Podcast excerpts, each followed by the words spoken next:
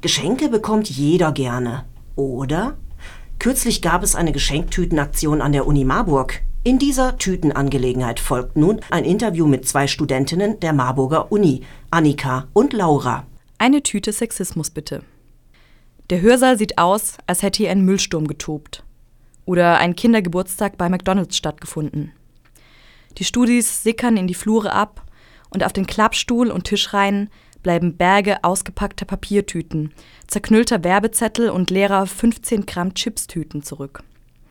Verwirrt und kopfschüttelnd packe ich meine Sachen zusammen und starre immer wieder auf die Wundertüten, die überall herumliegen. Eine halbnackte Frau, die gerade ihren Gürtel öffnet, blickt mich lasziv an und fordert mich auf, mach deine Idee zu Geld. Worum es bei dieser Aufforderung gehen soll, kann ich anscheinend zwischen ihren Beinen erfahren. Die Facebook-Adresse zu einem Wettbewerb ist unten klein aufgedruckt. Er endet auf Moneybox, direkt in ihrem Schritt. Laura, das war jetzt ein Auszug aus deinem Blogbeitrag. Was ist eigentlich genau passiert? Am 20. November wurde im Foyer der Uni Marburg Tüten verteilt von Unicum, sogenannte Wundertüten mit ganz viel Werbematerial und kleinen Geschenken und im ersten Moment denkt man vielleicht, das ist ja total toll, abgesehen von der Werbung, die man vielleicht nicht haben möchte. Aber diese Tüten sind immer folgendermaßen gestaltet. Es gibt die in zwei Varianten, mit einem rosa Streifen und mit einem hellblauen Streifen. Und dementsprechend werden die eben verteilt. Das heißt, wenn man da hinkommt und äh, die Leute, die das verteilen, denken, man sieht aus wie eine Frau, bekommt man die Tüte mit dem rosa Streifen. Da sind dann so schöne Dinge drin wie Nagellack und äh, zuckerfreie Energy Drinks. Und wenn man eben aussieht wie ein Mann, bekommt man eine Tüte mit einem blauen Streifen. Da ist dann vielleicht ein Rasierer drin und ein Energy Drink mit Zucker. Oh, den Rasierer hätte ich gern. Ja, den kriegst du aber leider nicht vermutlich. Wo liegt das dran, dass ich den Rasierer nicht bekomme? Die Sache ist, dass du nicht selber entscheiden darfst, was du gerne möchtest oder worüber du dich definierst nicht als welches Geschlecht du dich siehst und äh, was du persönlich für dein Leben und äh, für deine Identität wichtig findest, sondern du wirst kategorisiert, entweder in die weibliche oder in die männliche Kategorie und dementsprechend haben dann auch deine Interessen und Bedürfnisse auszusehen. Ich brauche also Nagellack. Hm. Auf jeden Fall. Okay. Das ist ja eine ziemlich komische Geschichte. Was war das denn für eine Aktion? Unikum habe ich mir sagen lassen. Das ist ein Magazin, also die Unikum-Magazine liegen in der Uni aus. Die haben da den Platz gemietet gewissermaßen. Die Uni bekommt also Geld dafür. Und diese Tütenaktion findet einmal im Semester statt. Da wird das Ganze dann nochmal ein bisschen größer promoted sozusagen. Und jeder ist dann damit zufrieden, dass, dass er, sie, es da eine rosa Tüte kriegt im Fall weiblich sein und eine blaue Tüte im Fall männlich konnotiert werden. Das ist doch eigentlich ziemlich sexistisch. Tja, das ist die spannende Frage. Also ich bin auch der Meinung, dass das ziemlich sexistisch ist und ich habe darauf auch überhaupt keine Lust. Du hast reagiert auf diese Aktion. Genau, ich habe darauf reagiert. Also zuerst habe ich nur die hunderten Leute gesehen, die eben im Foyer standen und sich diese Tüten abgeholt haben. Und zunächst habe ich mich über die Tüten an sich schon ein bisschen geärgert und habe dann eben den Aufdruck gesehen, wo diese halbnackte, sich präsentierende Frau drauf war, eben mit diesem Schriftzug daneben, mach deine Idee zu Geld. Und auf den ersten Blick hat das anscheinend überhaupt niemanden gestört. Also niemand hat äh, das einem zweiten Blick gewürdigt und für alle schien das erstmal ziemlich normal zu sein. Ich fand das aber, naja, normal Normal vielleicht in dem Sinne, dass mir das relativ oft begegnet im Alltag, aber nicht normal im Sinne von, das ist etwas, das ich in meinem Alltag als normal sehen möchte. Ich fand das eine ziemliche Unverschämtheit, dass sowas bei uns an der Uni auch verteilt wird, nicht nur sozusagen draußen in der Stadt, wo ich jetzt nicht viel Einfluss darauf nehmen kann erstmal, sondern auch an der Uni Marburg, die sich selber auch gerne mit ihrem Genderzentrum für feministische Zukunftsforschung darstellt an der Uni, an der ich auch selber schon viele Seminare besucht habe zu Sexismus, zu Geschlechterforschung, zu Ungleichheit von Geschlechterverhältnissen. Und dass in diesen Räumen, in denselben Räumen, in der diese Auseinandersetzung stattfindet, dass da so ein Mist verteilt wird. Also draußen vor der Tür quasi kriegt man die Sexismusschlappe und drinnen redet man über Gender. Das mhm. hat dich dann so ähm, getriezt, das hat so ein Fass zum Überlaufen gebracht, denke ich mal. Und du hast einen offenen Brief verfasst. Genau, ich dachte mir, ich möchte das nicht einfach so hinnehmen. Es reicht, das war jetzt einfach genug. und habe mir überlegt, was tue ich damit und habe eben einen offenen Brief verfasst, in dem ich meinen Unmut formuliert habe und habe dann unter anderem an das Präsidium geschickt der Universität, da ich nicht genau wusste, wer, erstens, wer jetzt dafür verantwortlich ist für die Verträge und so weiter. Aber im Endeffekt dachte ich mir, das sind diejenigen, die dafür zuständig sind, dass diese Verträge, die eben diese Inhalte dann transportieren, überhaupt zustande kommen. Und habe quasi an ihre Verantwortung appelliert, habe um eine öffentliche Stellungnahme dazu gebeten. Und damit das Ganze auch Wirkung zeigt, habe ich das in Kopie geschickt an die Frauenbeauftragten der Uni und an die Leiterin des Genderzentrums. Und damit das eben nicht an den offiziellen Stellen versickert und weil ich dachte, vielleicht geht es ja doch nicht nur mir so, habe ich eben das Ganze auch an Freundinnen und über Mailverteiler geschickt mit dem Aufruf, wenn es euch genauso geht, dann schickt diese Mail eben auch an die zuständigen Stellen. Und so wie ich das sehe, ist das jetzt nicht reaktionslos Verhalt, diese Aktion, ne? Interessanterweise nicht. Die erste Reaktion, die ich bekommen habe und die für mich auch ein bisschen überraschend, aber sehr schön waren, waren E-Mails von Leuten, teilweise von Menschen, die ich kannte, teilweise von Menschen, die ich nicht kannte, die mir geschrieben haben, dass sie das total gut finden und dass ihnen das auch auf die Nerven geht.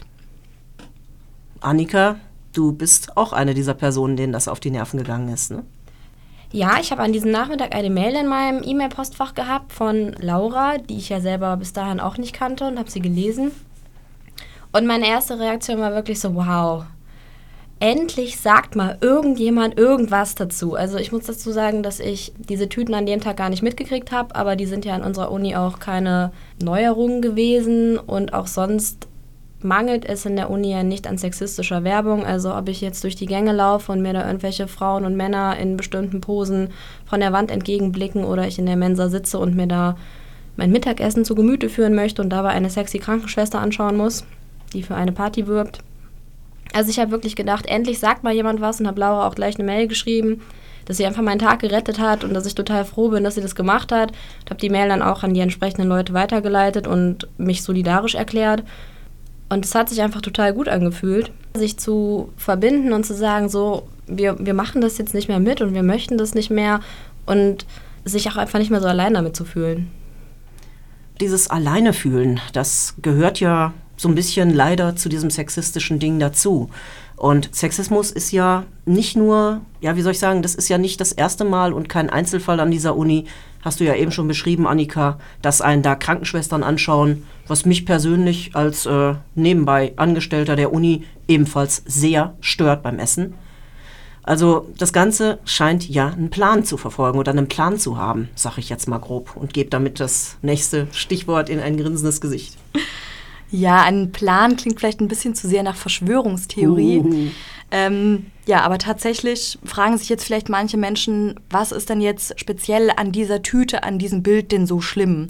Und das ist ja eigentlich nichts Ungewöhnliches und warum stört dich das Bild jetzt einfach so?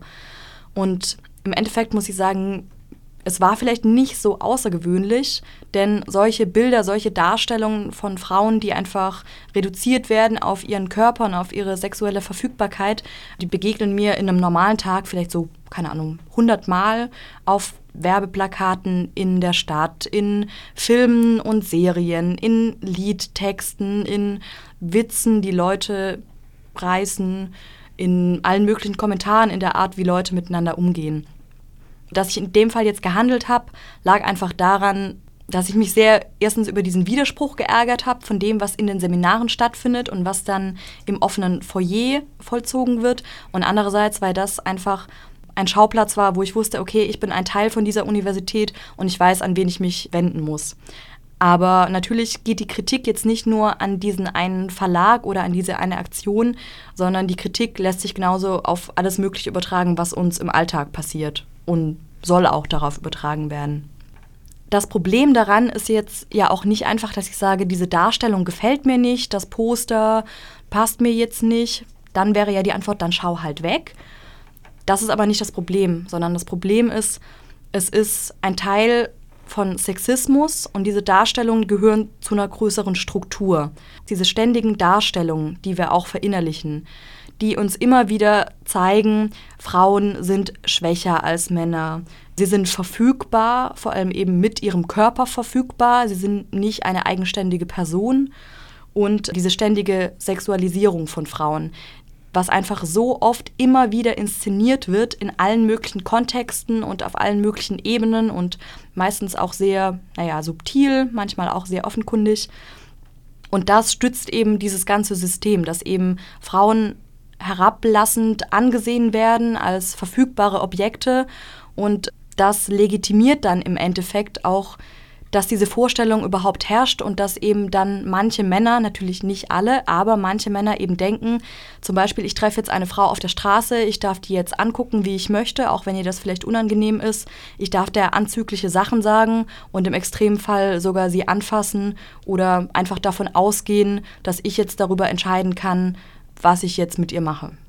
Das heißt im Prinzip, die Verdinglichung der Frau sorgt dann auch dafür, dass sie nicht als Mensch ganz normal angesehen wird, sondern dass sie sich unter anderem auch so Beispiel, ich bringe mal ein Beispiel, anhören muss, wenn sie sagt, fass mich nicht an, hab dich nicht so, sei keine Spaßbremse, sei kein Spielverderber. Ja, hab dich nicht so, das ist was, was ich relativ häufig höre. Also das höre ich ich habe das in letzter Zeit häufig gehört, als ich anderen Leuten von der Aktion von Laura erzählt habe, von dem Brief erzählt habe und versucht habe, ihnen deutlich zu machen, dass mich das auch furchtbar, furchtbar ankotzt und dass ich das total so cool finde, dass sie das gemacht hat. Und viele Leute sagten dann, naja, aber was stellst du dich jetzt so an? Also du musst die Tüte ja nicht nehmen und du musst ja auch nicht die Tüte für die Frau nehmen, wenn du das nicht möchtest. Du kannst ja auch die für den Mann nehmen und die Sachen, die dir da drin nicht gefallen, die kannst du ja auch wegwerfen. Aber einfach so dieser das große Ganze, was dahinter steht, irgendwie, dass, dass Menschen, Männer und Frauen oder sogenannte Männer und Frauen auf irgendwas reduziert werden, was sie dann zu sein haben und was sie gut zu finden haben. Und dass einfach die Sprache darüber völlig weggenommen wird. Also ich darf als Frau gar nicht mehr sagen, nein, ich möchte das nicht. Dann heißt es gleich, ich, ich würde mich anstellen, ich soll mich nicht so haben, das war ja nicht böse gemeint und das ist ja jetzt hier und Werbung ist ja nun mal so und der Typ meinte das ja nicht so. Und einfach so, naja, dass mir das Recht abgesprochen wird, selber zu entscheiden, wie ich Dinge bewerte und wie ich damit umgehe. Und ich finde es total spannend irgendwie zu sehen und auch traurig, wie viel Energie Menschen darauf verwenden, mir zu sagen, ich solle, ich solle mich darüber doch nicht aufregen und auf diese Weise dieses System zu legitimieren und das vor allem zu verteidigen. Also wenn es sie nicht stört, dann sollen sie halt nichts sagen, aber mir nicht verbieten, was zu sagen. Das ist ein sehr, sehr gutes Stichwort.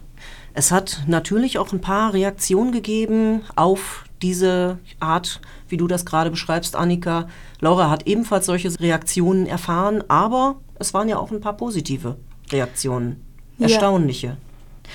Ich würde noch mal kurz auf die negativen mhm. Reaktionen okay. eingehen. Es waren tatsächlich, ähm, ich hatte mit mehr negativen Reaktionen gerechnet und ich denke, das ist eben auch ein Teil des Systems, dass ich oft einfach nichts mehr sage, weil ich damit rechne, dass jemand sagt, hab dich nicht so. Und dass ich aus der Position heraus, ich möchte mich eigentlich kundtun, dass ich mich ungerecht behandelt fühle, daraufhin wieder in eine Situation gebracht werde, wo ich mich dafür überhaupt rechtfertigen muss. Und deshalb vielleicht auch oft nicht sage, weil ich denke, nee, also auf den Stress möchte ich mich jetzt gerade nicht einlassen, weil ich dann quasi noch viel mehr in die Defensive gerate. Ja, es gab ein paar negative Reaktionen die ich eigentlich ganz amüsant fand. Also der offene Brief war zum Beispiel ausgedruckt im Streikcafé, also im Foyer von den Menschen vom Bildungsstreik aufgehängt und es gab eine Solidarisierungsliste, wo Menschen unterschrieben haben. Und ein paar Tage später hing eine andere Liste daneben, die mir auch eben sagte, es geht uns heutzutage doch allen gut, gerade in Europa, in Deutschland. Und wer sich über bunte Tüten freut, soll doch bitte hier unterschreiben das war eigentlich ganz amüsant, weil das ein schönes Beispiel dafür war, erstens, dass man immer damit rechnen muss, auch ja nicht ernst genommen, veralbert zu werden, wenn man sich eben mit sowas zu Wort meldet. Und andererseits war es einfach sehr interessant zu sehen, dass jemand offiziell kundtun will, dass er überhaupt nichts von dem verstanden hat, was ich gesagt habe. Die Art, wie das formuliert war, hat mich auch darauf schließen lassen, ja, von wem kam die Kritik denn? Das stand natürlich kein Name drunter. Die Kritik die in die Richtung geht, hab dich nicht so, kommt eben meistens von den Leuten, die nicht drunter leiden. Also oft von Männern, die einfach überhaupt nicht in der Position sind zu sagen, du darfst dich nicht darüber beschweren, denn sie betrifft es nicht. Sie sind diejenigen, die davon profitieren, egal ob sie das wollen oder nicht.